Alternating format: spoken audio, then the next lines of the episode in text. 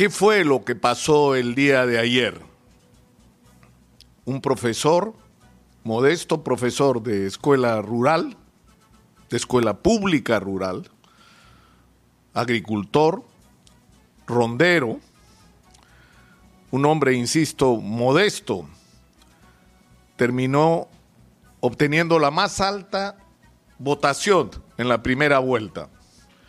Un candidato que no aparecía hasta hace muy poco tiempo en las encuestas siquiera registrado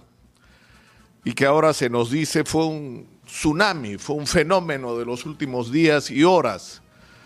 Cuando un seguimiento a la campaña de Pedro Castillo hubiera permitido entender que este hombre, que se hizo conocido como dirigente de la huelga magisterial de años atrás, una huelga que fue incomprendida por las autoridades, que fue incluso difamada por los medios de comunicación ligados a los grandes grupos de poder en el Perú, donde acusaron a los dirigentes de la huelga magisterial como Pedro Castillo de terroristas, negándose a ver que lo que estaba ocurriendo ahí era un reclamo absolutamente legítimo de quienes hoy tenemos que reconocer como héroes que son nuestros maestros, olvidados por décadas, con sueldos que no merece nadie, teniendo que trabajar en colegios que se caen por la falta de calidad de la infraestructura, sin acceso a tecnología, sin acceso a recursos para proporcionarle a sus alumnos una educación de calidad y que sin embargo han estado en la pandemia haciendo lo que todos sabemos que han hecho. Porque si alguien se ha educado en el Perú en medio de la pandemia ha sido gracias a los maestros y no al Ministerio de Educación. Esos maestros que lideró Pedro Castillo reclamaban hace años que las cosas cambien en el Perú para la educación. Y la respuesta que tuvieron fue simplemente increíble. Fue la prueba de la incomprensión de lo que estaba pasando en el Perú. Terroristas, les dijeron a los dirigentes magisteriales, incluso al propio Pedro Castillo, a quien hasta hace unos días el señor Basombrío, que ya debería callarse la boca y dejar de hablar, porque su opinión no importa, volvió a acusar a Pedro Castillo de lo mismo de lo que él lo acusó cuando estaba en el Ministerio del Interior, de ser terrorista, y no se había enterado el señor de que si Pedro Castillo tuvo alguna vinculación con la política fue con Perú posible, en el momento en que Alejandro Toledo parecía representar las ilusiones de los peruanos porque era un hombre que venía de la pobreza y que iba a devolverle al Perú lo que él había recibido gracias a la educación y miren en lo que terminó pero reclutó mucha gente, incluyendo el profesor Pedro Castillo. Y el problema es que lo que pasó con el profesor Pedro Castillo es que se convirtió para mucha gente en el Perú, mucha más incluso de la que ha votado por él, y es lo que hay que entender, que no ha sido escuchada a lo largo de décadas en el Perú. Gente para la que no se ha gobernado en el Perú eso es lo que nos ha marcado la señal el día de ayer, que la gente a la que se le dio la espalda durante décadas se cansó, se cansó de que otros resolvieran sus problemas,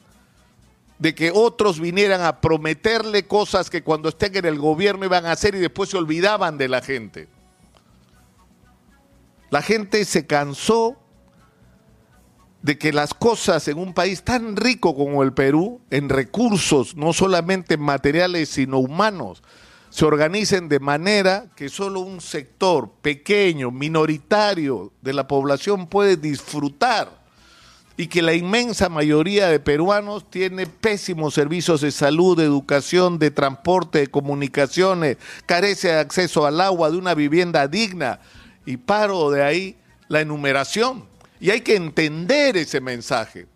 de que en el Perú es necesario producir cambios. Ese es el mensaje,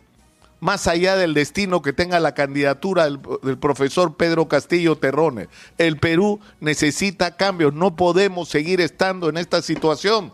a la que se agrega además la corrupción y la absoluta ineficiencia de un aparato del Estado, donde un porcentaje importante son funcionarios que están ahí no porque están calificados para la función, sino porque quien pasó por el gobierno los dejó en ese lugar, por su simpatía, sus contactos, su, su pago de favores políticos o su participación en campañas electorales porque cada año se pierden recursos que no se usan adecuadamente o que se los roban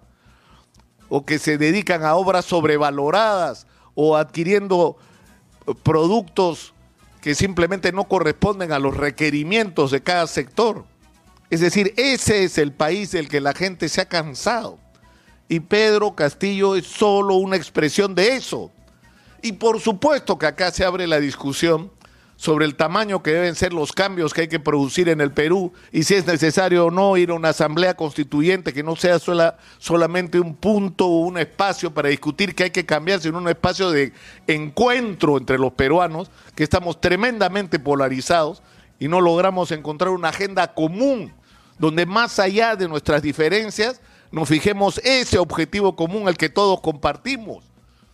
Ese espacio ¿Es necesario o no? Esa es la, una de las discusiones más importantes que tenemos que llevar. Y evidentemente la pandemia y cómo enfrentarla y cómo dar respuesta a la crisis sanitaria y económica en la que estamos sumergidos. Pero yo creo que el mensaje debe ser recibido con inteligencia. Y es absolutamente necesario que el debate que vamos a tener de acá a la segunda vuelta sea marcado en primer lugar por el respeto. Que no enfrentemos otra vez una campaña de los grandes medios de comunicación ligados a los grandes intereses del Perú, a los grandes beneficiarios de un crecimiento económico con inequidad,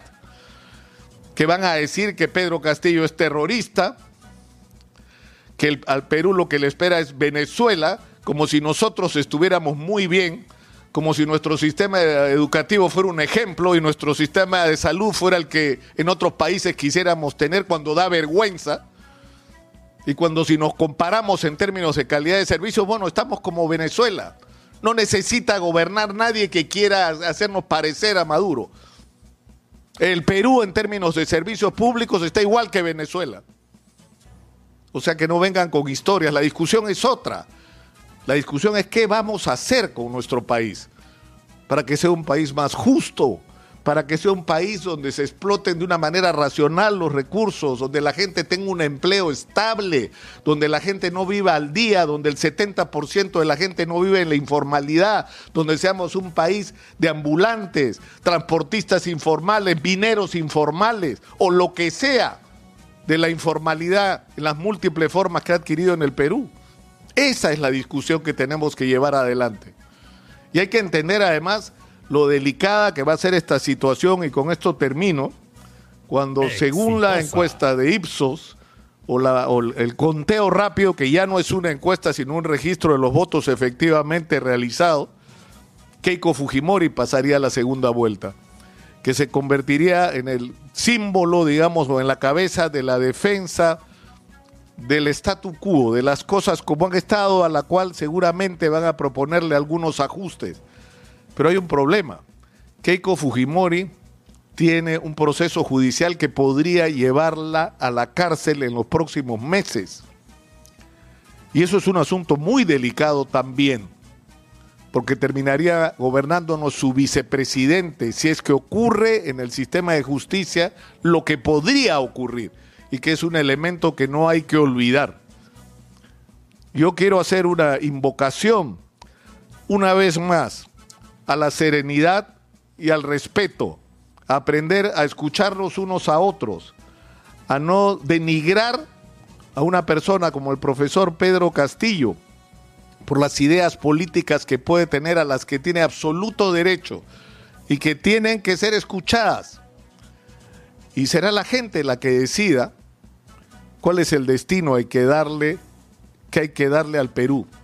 y no sean los grandes medios de comunicación ligados a los grandes intereses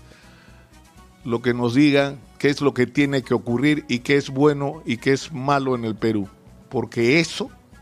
ya lo vivimos y sabemos en qué termina.